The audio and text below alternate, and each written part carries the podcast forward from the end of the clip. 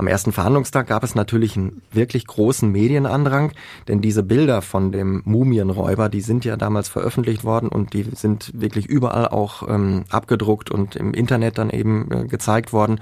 Und jetzt wollten alle diesen Mumienräuber ohne Mullbinden um den äh, Kopf sehen und sie wollten auch hören, was er zu sagen hatte.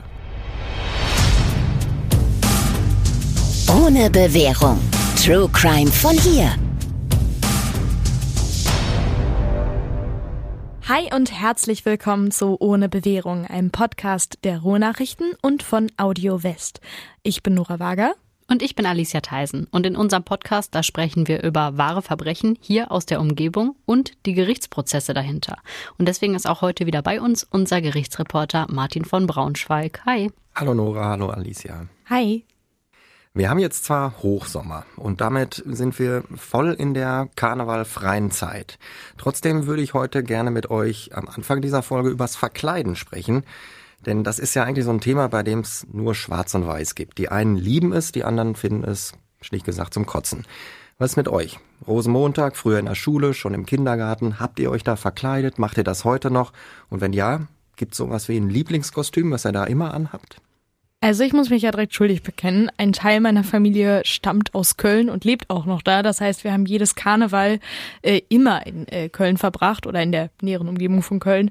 Und das gehört dazu. Und also ich finde das auch, wir waren einmal hier in der Nähe auf einem Zug. Ich lasse ihn ungenannt, damit jetzt keiner beleidigt ist. Aber das war zum Kotzen. Also nur die Kinder verkleidet, da lief nur Schlager und gar keine richtige Karnevalsmusik. Und dann, also Köln ist ein Muss. Und ich bin jahrelang immer als äh, der verrückte Hutmacher aus Alice im Wunderland Ah, gegangen. geil. Weil es so ein Kostüm ist, wo man halt so richtig verrückt sein kann. Ich habe mir dann so einen Zylinder gekauft und mit all, ich habe alles, was ich gefunden habe, drauf geklebt. Also ich, ich habe, ich liebe Verkleiden. Ich liebe auch Schminken, so, wo man sich dann so richtig viel Mühe gibt. Alicia, wie ist bei dir? Ich äh, bin ähnliche Fraktion. Ich bin gerade auch sehr gecatcht von der Hutmacher-Idee. Das finde ich sehr, sehr, sehr Ich kann dir den. Hut leihen. Oh, nice. ja, also ich verkleide mich auch super, super gerne. Ich habe jetzt kein konkretes Lieblingskostüm, was ich irgendwie immer wieder raushol, weil ich mich eigentlich wirklich jedes Jahr anders verkleide und auch schon seit ich ganz, ganz klein bin. Und ich war auch nie, also ich war bestimmt mal Prinzessin oder so, aber in der Regel war ich irgendwie auch immer so, ja, Kategorie Hutmacher, irgendwas Verrücktes. Also zum Beispiel früher, als alle so als, äh, ja, Prinzessin und Tänzerin und so gegangen sind, da war ich Höhlenmensch. Also hat mir meine Mama so ähm, ausgekochte Hähnchenknochen in die Haare geflochten und mir daraus so Ketten gemacht und so. Das war, das war ziemlich witzig eigentlich. Und ähm, ich glaube, Lieblingskostüm, wenn ich mich festlegen müsste, dann wär's äh, Karneval in Köln vor, ja, schon, schon ein paar Jahre her. Da war ich mit meiner besten Freundin Ernie und Bert. Und Das ist geil. Also eigentlich gleich nach der Aufnahme müssen wir dringend Fotos sehen. Ja. Alicia im Ernie und Bert Kostüm. Wer, wer warst du denn, Ernie oder Bert? Ratet mal. Ernie. Ich sag Bert. Bert. Und wir hatten halt wirklich sogar so Badekappen auf, damit unsere Köpfe quasi, also wir- vielleicht könnt ihr euch das vorstellen. Also wir sind all in gegangen und beim Verkleiden gibt's für mich auch immer nur all in. Ja, alles oder nichts. Martin, alles oder nichts oder? Alles. Ähm, und damit ist auch klar, warum ich mit dieser, mit diesem Einstieg hier äh, heute reingehen woll, wollte, weil es nämlich ganz wunderbar zu unserem heutigen Fall passt. Und deswegen erzähle ich jetzt auch noch meine ganz persönliche, am Ende auch ein bisschen traurige Kostümgeschichte. Wir sind gespannt. Also zunächst mal. Ich mag Verkleiden auch ziemlich gerne. Ich bin jetzt nicht so der Mega-Karneval-Fan. Ich bin jetzt auch nicht familiär mit Köln oder Düsseldorf oder sonst was verbunden. Aber im richtigen Rahmen, mit den richtigen Leuten feiere ich gerne Karneval. Ein Lieblingskostüm habe ich nicht. Eher so im Gegenteil. Eins, das ich nie, nie, nie, nie wieder anlegen würde. Ich hatte mir mal als Kind in den Kopf gesetzt, mich als altägyptische Mumie zu verkleiden und wollte so in die Schule gehen. Also haben wir zu Hause ganz viele Mullbinden genommen, die vorher noch in schwarzen Tee getunkt, um das Ganze noch nach ein paar tausend Jahren in der Gruft aussehen zu lassen. Und dann habe ich mir den kompletten Körper mit diesen Mullbinden umwickelt. Über der Hose, über der Jacke, Beine, Arme, Oberkörper und zuletzt auch noch den Kopf. Sagen wir mal so, wenn ich mich jetzt wie eine echte Mumie verhalten hätte und mich die nächsten tausend Jahre einfach nicht bewegt hätte, hätte das vielleicht auch ganz gut ausgesehen, auch sogar nach einer Stunde noch. Soweit die Theorie. In der Praxis war dieses Kostüm der reinste Horror. Bei jeder kleinen Bewegung hat sich irgendwo eine Mullbinde gelöst. Linkes Bein, oh, da ist eine Mullbinde los, ich beug mich runter, zack, am Rücken hin, ist einer los. Ne, dann machst du die am Rücken fest, dann hast du am linken Handgelenk wieder einen los. Du warst eigentlich pausenlos damit beschäftigt, die wieder festzustecken, fest zu, eine Schleife zu machen oder diese Klipse zu nehmen. Es war unterm Strich kein entspannter Rosenmontag. Das Ganze wird für mich wirklich nur noch getoppt davon, dass die ganze Zeit so ein leichtes, ja, so ein leichtes Aroma von Earl Grey in der Luft ja. lag, überall, wo sich Martin hinbewegt Schwarz hat. Hatte eh, genau. Ich habe da aber auch irgendwie so ein Hasskostüm. Ich nenne es jetzt Hasskostüm. Mein Hasskostüm war Gespenst.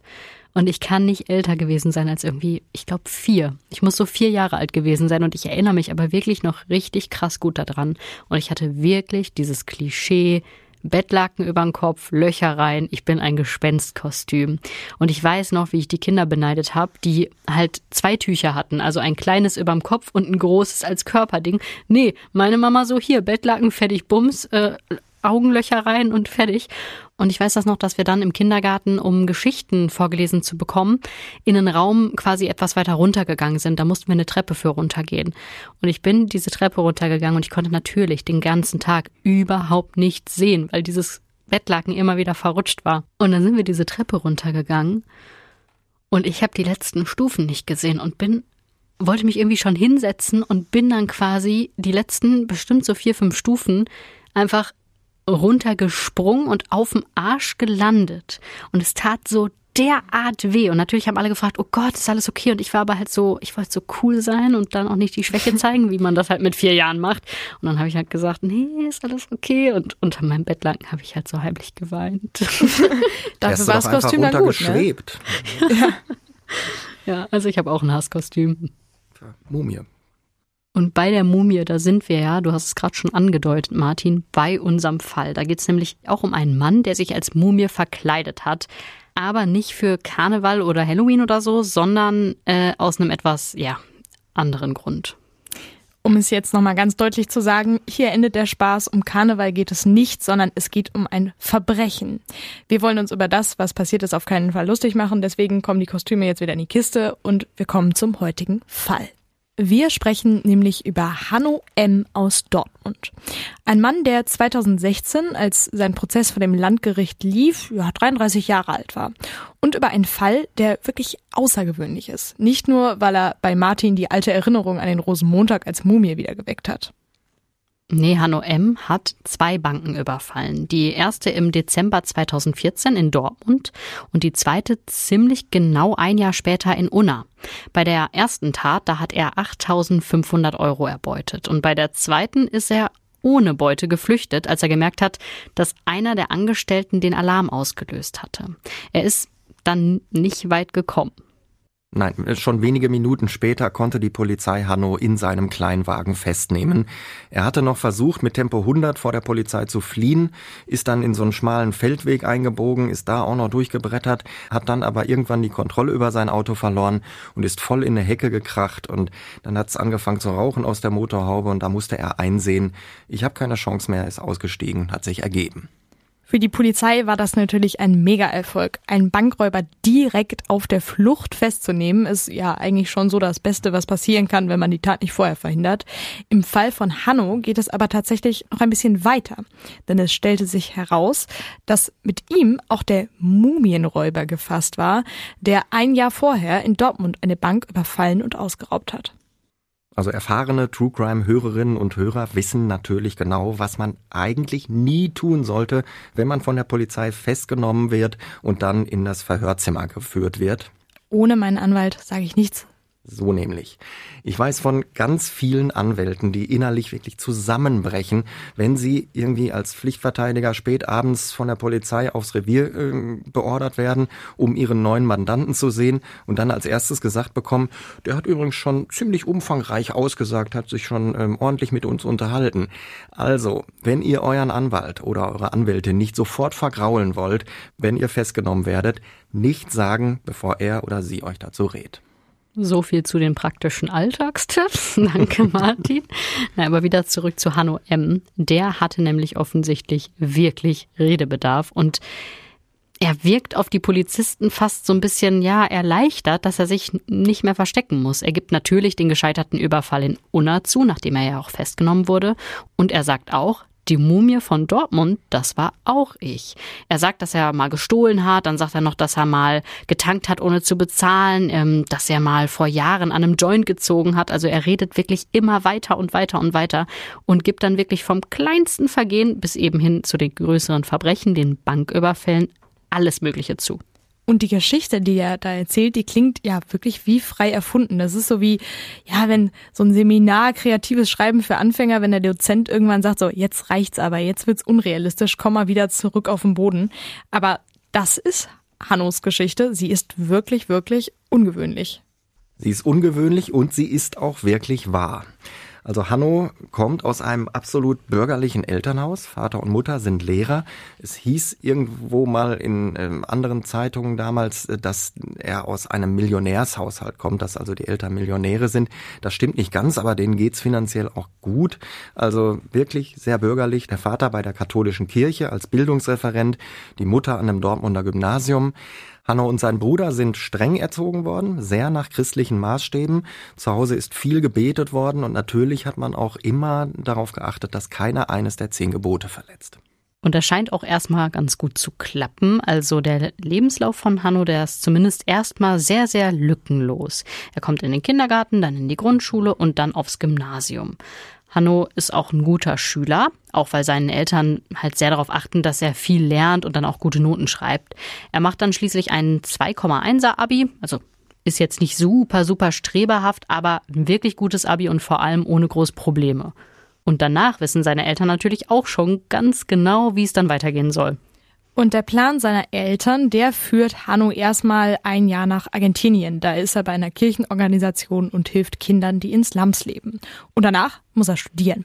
Er muss sich dann an der Uni in Kiel für Volkswirtschaft einschreiben. Und damit sind die Eltern dann auch zufrieden. Sie zahlen Hanno eine eigene kleine Wohnung und überweisen jeden Monat 300 Euro Taschengeld. Damit soll er über die Runden kommen und vor allem immer schöne Noten nach Hause melden. Denn ja, so ist man das schließlich gewohnt und das erwarten die Eltern dann auch als Gegenleistung. Und kleiner Disclaimer, ich bin ja Lehrerkind, auch doppeltes Lehrerkind und ich kenne solche Lehrereltern auch. Also zum Glück nicht meine, aber diese ganz krassen Ansprüche, das ist wirklich unter Lehrern echt keine Seltenheit. Auf jeden Fall ist es so, dass es an der Uni in Kiel bei Hanno zum ersten Mal nicht so wie gewünscht ähm, hinhaut. Er versemmelt die erste Matheprüfung, dann auch noch die zweite und er hat dann äh, irgendwann eingesehen, das ist nichts für mich, dieses Studium und das sagt er auch seinen Eltern. Er sagt, also Mama, Papa, Volkswirtschaft ist wohl doch nicht so meins. Kann ich gut nachvollziehen, also das mit den verhauenen Matheprüfungen. Aber Mama und Papa sind natürlich erstmal geschockt. Und trotzdem haben sie natürlich auch schon einen Plan B für Hanno. Sie sagen ihm dann, ja gut, dann wechselst du halt nach Münster und studierst auf Lehramt. Und auch die Fächer legen sie direkt fest, Geschichte wie die Mutter und Deutsch wie der Vater. Da sind dann die, äh, ja, Kontrollmöglichkeiten, nenne ich es jetzt mal, vielleicht auch größer. Auch in Münster wird Hanno wie damals in Kiel von seinen Eltern finanziert. Er muss also eigentlich nicht arbeiten gehen. Er hat aber trotzdem so gut wie keine Freunde, obwohl er ganz viel Zeit hat. Was er gerne macht, ist so eine Art Rollenspiel namens Shadowrun. Ich gebe es gerne wieder zu. Ich habe noch nie davon gehört. Ich habe es damals gegoogelt, als der Prozess lief, und ich habe es an der Vorbereitung auf dieser Folge noch einmal gegoogelt. Ich verstehe bis heute nicht wirklich, worum es da geht. Habt ihr vielleicht eine Ahnung davon? Also das Spiel Shadowrun selber kenne ich tatsächlich auch nicht. Aber ich weiß zumindest, was für eine Art Spiel das ist. Also das ist ein Pen and Paper. Und ein guter Freund von mir, der macht das halt immer mal wieder. Deswegen weiß ich ungefähr, was das ist. Das heißt nämlich, dass sich ähm, einer der Mitspieler eine Geschichte überlegt und dann alle in dieser Geschichte quasi mitspielen. Jeder hat einen eigenen Charakter, auch die Charaktere kann sich jeder wirklich selber aufwendigst bauen und dann wird halt vom Spielleiter angeleitet, diese Geschichte durchlebt und eigentlich schlüpft wirklich jeder in seine Rolle, also ist dann in der Rolle. Und so erlebt man dann da Abenteuer und muss sich dann da beweisen. Und man kann natürlich auch den Verlauf des Spiels verändern, je nachdem, für was man sich so entscheidet und so weiter. Also es ist jetzt kein Computerspiel, sondern schon so am Küchentisch sitzt man dann da und spielt mit seinen äh, Mitspielern und Mitspielerinnen. Und bei diesem Shadowrun, da geht's wohl irgendwie um eine, eine Welt in der Zukunft ähm, und da muss man irgendwie für Megakonzerne Verbrechen begehen. Also so eine Mischung aus Fantasy und Science Fiction. Besser kann ich es jetzt gerade auch nicht erklären. Ja, ist ja schon mal mehr, als ich bislang wusste. Auf jeden Fall. Und Hanno hat an dieser ja interaktiven Schauspielerei, nenne ich es mal, ähm, ziemlich viel Spaß und spielt gerne Shadowrun und deshalb vernachlässigt er nach und nach sein Studium. Die ersten zwei Semester, die laufen noch ganz gut und danach vermasselt er aber auch eine Prüfung in Geschichte. Er wiederholt und fällt wieder durch. Und jetzt hat er nur noch einen Versuch. Und was macht er dann? Er hat so viel Angst, dass er erst gar nicht antritt. Er bricht sein Studium ab, dieses Mal aber, anders als in Kiel, ohne den Lehrereltern Mama und Papa davon zu erzählen. Er hat dazu später gesagt, das ging wirklich nicht, ich konnte sie doch nicht noch einmal enttäuschen. Er sucht sich dann also einen Job in einem Callcenter, ähm, weil er irgendwie die Zeit ja auch äh, totschlagen muss und weil er natürlich gerne auch ein bisschen mehr als die 300 Euro Taschengeld hat. Er hat ein Auto zur Verfügung, das hat ihm seine Oma geschenkt und er sagt seinen Eltern einfach nicht, dass er nicht weiter studiert. Er sagt, es geht alles ganz normal weiter. Ich bin Student und ähm, ich lebe hier in Münster und mache hier ganz normal mein Studium in Geschichte und in Deutsch. Das geht aber natürlich nicht ganz so lange gut, weil Mama und Papa sind ja nicht doof. Die wissen ganz genau, wie so ein Studium abläuft. Und die erwarten ja auch weiter, dass ihr Sohn das alles schön in Regelzeit schafft. Also fragen sie regelmäßig nach. So, ja, wann ist denn jetzt die Bachelorprüfung? Äh, es müsste doch jetzt bald mal sein und so weiter. Ja, und irgendwann kann Hanno dann auch keine weitere Zeit mehr schinden. Und dann sagt er seinen Eltern, hey, ihr könnt mir gratulieren, ich habe bestanden, ich bin jetzt Bachelor. Doch damit erkauft er sich nur ein paar Semester Ruhe. Dann geht es wieder los. Äh, wann machst du denn deinen Master? Den schaffst du doch wohl auch locker, oder? Und Hanno spielt mit und sagt wieder, ja, ich habe jetzt bestanden, ich bin Referendar. Ja, und so baut er sich dann wirklich nach und nach ein richtiges Lügengerüst auf. Er erzählt seinen Eltern, dass er an einer Schule in Rheine im Münsterland anfangen kann, fährt regelmäßig nach Dortmund und bespricht mit seinen Eltern seinen Alltag als, ja, angeblich angehender Lehrer. Und keiner merkt was. Aber in Wahrheit ist Hanno da schon ziemlich, ja, am Ende, muss man sagen. Denn mit dem Masterabschluss und dem Eintritt in das Referendariat haben die Eltern äh, ihm gesagt, so, jetzt ist aber auch Feierabend mit der finanziellen Unterstützung. Jetzt sind Miete und Taschengeld gestrichen, jetzt musst du alleine klarkommen. Und das ist jetzt natürlich der Punkt, an dem es dann kritisch für ihn wird. Denn mit dem Geld aus dem Callcenter, da kommt er nicht so weit. Also muss er irgendwann, ziemlich bald, aus der Wohnung ausziehen, weil er natürlich die, weder die Miete noch Strom und Heizung bezahlen kann. Er packt dann tatsächlich ein paar Klamotten, schmeißt den Rest weg und wohnt ab da in seinem Kleinwagen. Und den parkt er erst in Münster, an der Uni und später auch in Dortmund auf dem Campus, immer in der Nähe der Sporthallen der Universität, weil er da gerne die Toiletten und auch die Dusche nutzen kann. Und im Winter, wenn es im Auto dann viel zu kalt ist, da sitzt er stundenlang in der Bibliothek, um sich aufzuwärmen. Also er guckt in Bücher rein und tut so, als würde er studieren. In Wirklichkeit wärmt er sich nur auf. Und das geht sogar noch weiter. Seine Eltern, die wissen ja auch, wann so ein Referendariat zu Ende sein müsste. Und auch da muss Hanno sie wieder belügen. Irgendwann sagt er ihnen, ich hab's geschafft. Ich bin jetzt ein vollwertiger Lehrer. Und was macht seine Mutter? Sie besorgt ihm einen Aushilfsjob als Geschichtslehrer an einem Dortmunder Gymnasium.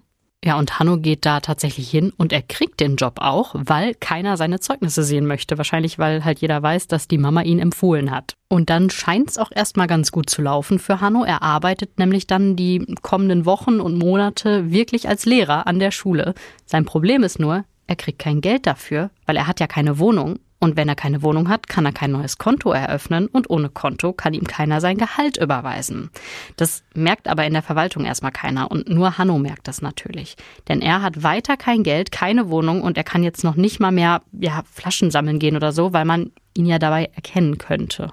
Und in dieser Situation beschließt er dann im Dezember 2014 seinen ersten Banküberfall zu begehen. Er hat später vor Gericht gesagt, ich habe einfach wirklich keinen anderen Ausweg mehr gesehen. Je bürgerlicher meine Fassade geworden ist, desto größer sind eigentlich meine Probleme und auch meine Lügen geworden.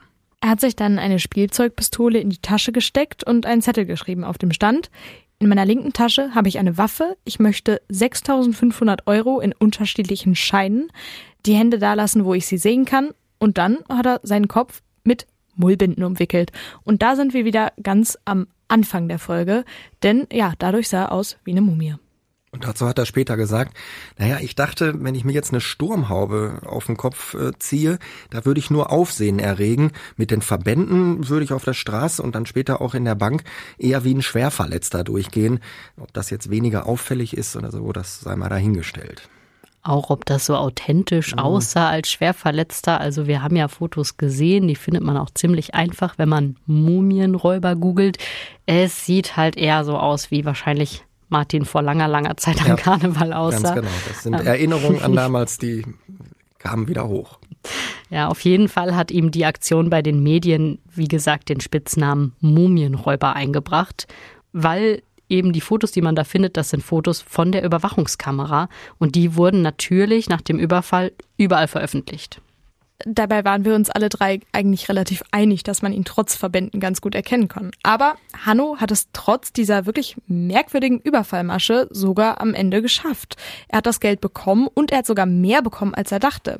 Der Kassierer, der hat sich nämlich verzählt, weil er total nervös war. Und er hat Hanno 8.500 Euro statt den gewünschten 6.500 Euro gegeben. Geil wäre gewesen, wenn er hingegangen wäre und gesagt hätte, nee, nee, hier, Entschuldigung, also du hast mir ein bisschen zu viel gegeben. Das hätte auch noch gepasst, richtig. Äh, die Polizei hat ihn natürlich gefragt, sagen wir 8.500 Euro, 6.500 Euro, warum waren Sie überhaupt so bescheiden? Und da hat Hanno geantwortet, ja, natürlich hätte ich auch 100.000 Euro gut gebrauchen können, aber ich wollte halt nur so viel nehmen, um überhaupt weiterleben zu können, auf einem ganz bescheidenen Niveau. Ja, erstmal hat das ja auch geklappt. Also von der Beute kauft er sogar Weihnachtsgeschenke für seine Eltern und seinen Bruder. Und wenige Tage nach dem Überfall sitzt er mit seiner Familie dann am Weihnachtsbaum und lässt sich auch da nichts anmerken. Wir müssen ja nochmal an der Stelle sagen, seine Familie denkt ja, das ist ein Lehrer, der arbeitet da am Gymnasium, der führt ein ganz bürgerliches Leben, aber stattdessen wohnt er da irgendwie in seinem Auto und hat so gar nichts und hat gerade frisch eine Bank überfallen. Mit diesen 8500 Euro aus dem Banküberfall kommt Hanno ziemlich genau ein Jahr aus.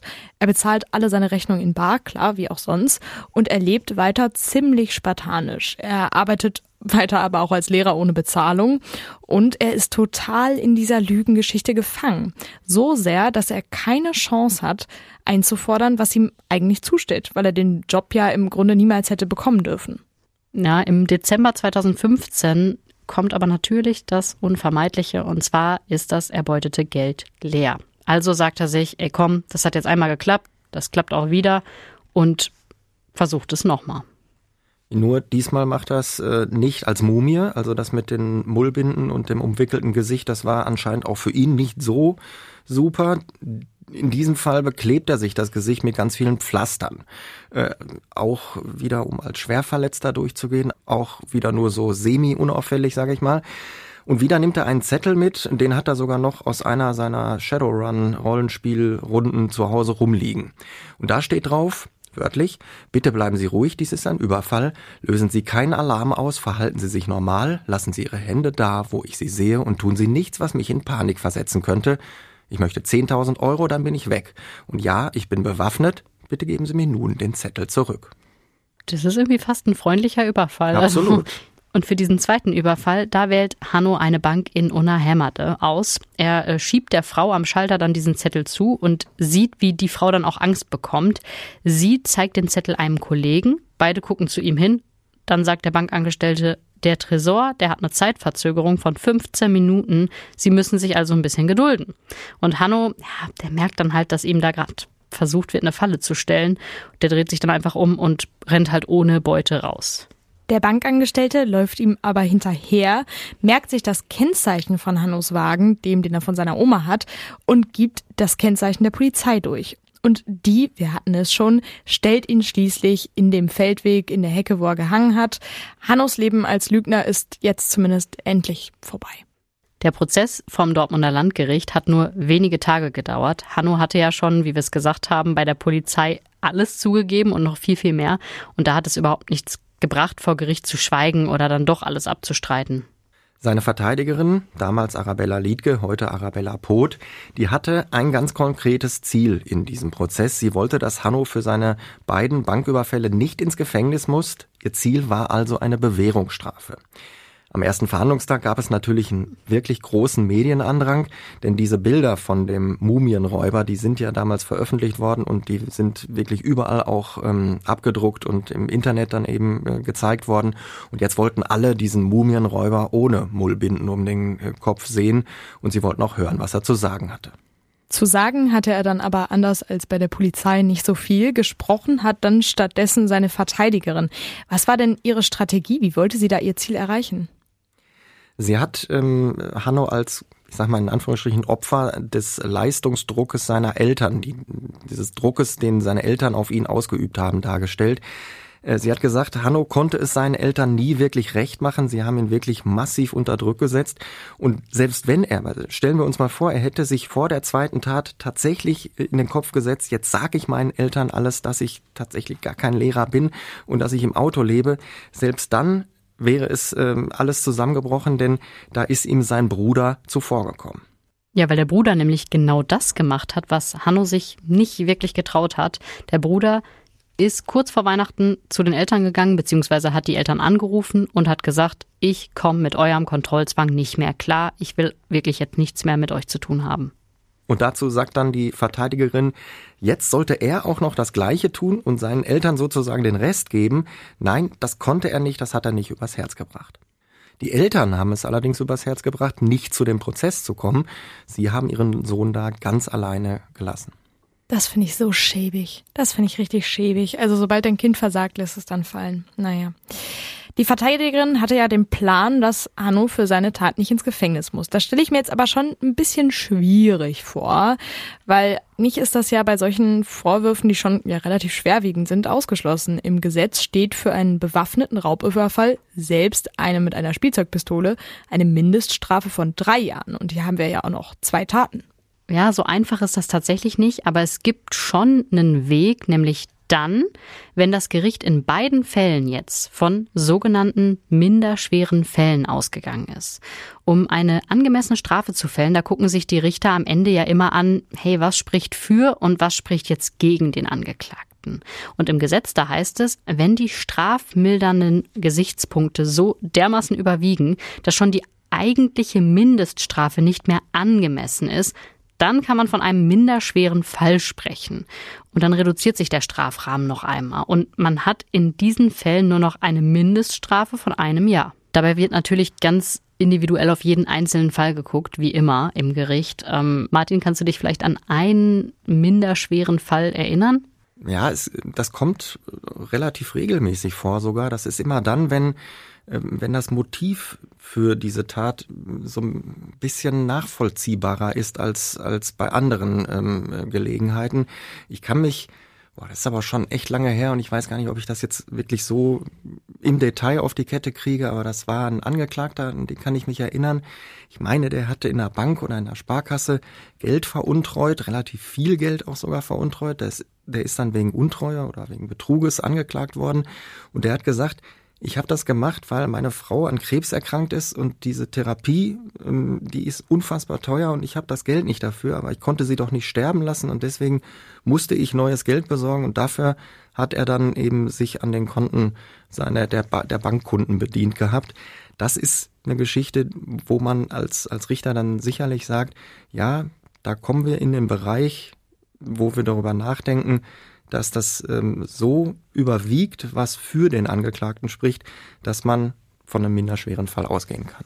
Und so ähnlich war das eben auch bei Hanno. Das Gericht ist so ein bisschen der Argumentation der Verteidigerin gefolgt und hat eingesehen, dass er von seinen Eltern krass unter Druck gesetzt wurde und er hat ja auch nicht mehr Geld haben wollen, als er selber zum Leben gebraucht hat.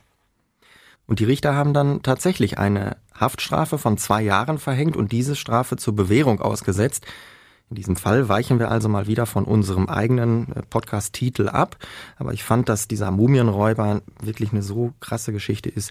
Die ist es unbedingt wert, erzählt zu werden. Und da sollte man sich da nicht von abhalten lassen, auch wenn hier in Anführungsstrichen nur eine Bewährungsstrafe bei rumgekommen ist. Der Vorsitzende Richter, Helmut Hackmann, hat die Bewährungsstrafe später in der Urteilsbegründung äh, dann eben auch versucht zu erklären. Und er hat gesagt, wir sind uns hier alle sicher, und ich glaube auch der Staatsanwalt und auch die Verteidigerin sind sich sicher, dass dieser Angeklagte seine Lektion gelernt hat. Es würde überhaupt keinen Sinn machen, diesen Angeklagten ins Gefängnis zu stecken. Wissen wir denn, was aus Hanno dem Mumienräuber geworden ist? Also schon zum Zeitpunkt des Urteils hatte Hanno einen Job gefunden als Verpacker in einer Fliesenfirma, also nicht mehr irgendwas, wo er einen Uni-Abschluss braucht, auch nicht, nicht mehr als Lehrer. Da hat er auch nicht wirklich gut Geld verdient, aber immerhin so viel, dass er von dem Geld leben konnte. Er war ja auch an ein spartanisches Leben ge gewöhnt und er konnte sogar monatlich einen Teil seiner Schulden bei der Bank zurückzahlen. Ob er jetzt inzwischen die kompletten 8500 Euro zurückgezahlt hat, ob er noch Kontakt zu seinem Bruder oder zu seinen Eltern hat, das weiß ich nicht. Was ich aber sicher sagen kann, ist, dass er danach, zumindest mal hier im Ruhrgebiet, nie wieder als Angeklagter vor Gericht gestanden hat. Ich hoffe, er wohnt nicht mehr im Auto. Was ich ein bisschen tragisch finde an dem Fall, der ist ja echt lange damit durchgekommen, Geschichtslehrer zu sein. Das heißt, er kann es nicht so scheiße gemacht haben. Also sonst wäre das ja vielleicht mal aufgeflogen. Das heißt, er war vielleicht, wäre der vielleicht wirklich ein guter Lehrer geworden. Und jetzt ist er es nicht geworden. Und wenn er irgendwie eine Wohnung noch irgendwie gekriegt hätte, er hätte es vielleicht irgendwie durchziehen können. Und vielleicht wäre es nie aufgefallen, denn er, er wäre fast ewig Lehrer geblieben. Das ist irgendwie tragisch, dass man vielleicht einen guten Lehrer verloren hat. Ja, wir haben eh einen Lehrermangel. Meinetwegen dann auch ohne Studium. er kann auf jeden Fall nicht so schlecht gewesen sein. Es ist ja immer nicht so cool, Sympathie für den Täter zu empfinden, weil klar, der hat ein Verbrechen begangen und jetzt auch keine Kleinigkeit, sondern bewaffneter Raub. Und egal, ob das eine Spielzeugpistole war oder ob das vielleicht auch stümperhaft gemacht hat, aber der ist da reingekommen und hat wirklich diese Angestellten total erschreckt. Die haben Panik gehabt, die hatten Angst, vielleicht sogar Angst um ihr Leben. Und ähm, das wollen wir alles natürlich überhaupt nicht kleinreden, in keinster Weise. Ich finde aber wirklich, dass dieser junge Mann einfach so auf die falsche Bahn gekommen ist, also so sich in sein Lügennest verstrickt hat, dass ich jetzt nicht sage, okay, der hatte keine Wahl, als eine Bank zu überfallen, das schon, aber irgendwie ist es schon krass zu sehen, wie sehr ihn diese missliche Lage und dieser Strudel so nach unten gerissen hat, dass er irgendwann einfach nichts anderes mehr wusste, als in die nächste Bank zu gehen und die zu überfallen. Also das finde ich schon heftig. Ja, und es zeigt auch nochmal, wie wichtig es ist, jetzt vielleicht ein bisschen auch äh, appellieren zu werden, wie wichtig es ist, dass Eltern die Fehler ihrer Kinder eingestehen. Also ich als doppeltes Lehrerkind habe auch mein Studium abgebrochen und zwar ziemlich flott habe ich ein Chemiestudium abgebrochen. Da, hat, da musste ich keine Prüfung für versemmeln, dass ich das abgebrochen habe. Meine Eltern waren natürlich auch so, ja, ist jetzt nicht toll, vor allem direkt nach dem Beginn des Semesters, da kannst du nichts Neues mehr anfangen und so. Und dann haben sie trotzdem gesagt, ja komm, zahlen wir dir die Wohnung noch länger und ja, kriegen wir schon hin, geh deinen Weg, wir haben Geduld und so. Und ja, jetzt am Ende haben wir einen Podcast. Also so schlimm ist es nicht gelaufen. Du hast Aber, es zu was gebracht. Ja, also wenn seine Eltern vielleicht von Anfang an gesagt hätten, ja, okay, vielleicht willst du lieber Schreiner werden oder du brauchst länger fürs Studium oder so, dann wäre das vielleicht alles nicht passiert. Ja, weil letztendlich ist es daran gescheitert, dass er Prüfungsangst hatte, dass er diese dritte Prüfung, die dann den, den, die eine Möglichkeit, die er noch hatte, dass er die gar nicht mehr gemacht hat, weil er zu viel Schiss hatte. Und wovor hatte er Schiss? Sicherlich nicht unbedingt, äh, weil er selbst nicht versagen wollte, sondern weil er sich gedacht hat, nee, das kann ich zu Hause nicht erzählen. Und dann ist er gar nicht erst hingegangen, hat den Kopf in den Sand gesteckt und musste dann mit dieser Geschichte weiterleben. Ähm, wenn er da ein Elternhaus gehabt hätte, was es ihm ermöglicht hätte zu sagen, Mama, Papa, studieren ist nix, ich suche mal was anderes, ich mache eine Ausbildung. Der ist ja nicht doof, der hat ja, wie du eben gesagt hast, auch einen guten Lehrer abgegeben. Und er hat ja jetzt auch einen Job als Verpacker dann eben gehabt, als das Urteil gesprochen ist und hat angepackt und konnte arbeiten. Dann wäre das alles nicht passiert. Wahrscheinlich nicht. Und ja. jeder von uns, der schon mal im Auto gepennt hat, weiß, wer sich das freiwillig antut, also der der hat wirklich hm, Angst. Der muss verzweifelt sein, ja. In einem VW ab. Oh, Ui. Ja. Schlimm. Ja, vielen Dank, Martin, dass du uns äh, diesen Fall und auch deine Mumiengeschichte ja. mitgebracht hast. und wir hören uns dann in der nächsten Folge ohne Bewährung wieder, wenn wir einen anderen Fall haben. Und bis dahin, ciao. Tschüss. Tschüss.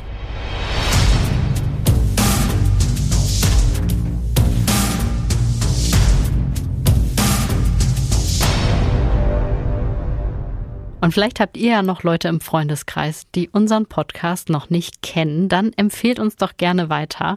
Und außerdem freuen wir uns auch wirklich immer über äh, Nachrichten und euer Feedback bei Instagram oder lasst uns ein paar Sterne oder eine Bewertung da bei Apple Podcast oder bei Spotify oder wo auch immer ihr uns hört. Das hilft uns immer, also auch eure Kritik hilft uns und wir freuen uns natürlich auch einfach mal über liebe Worte.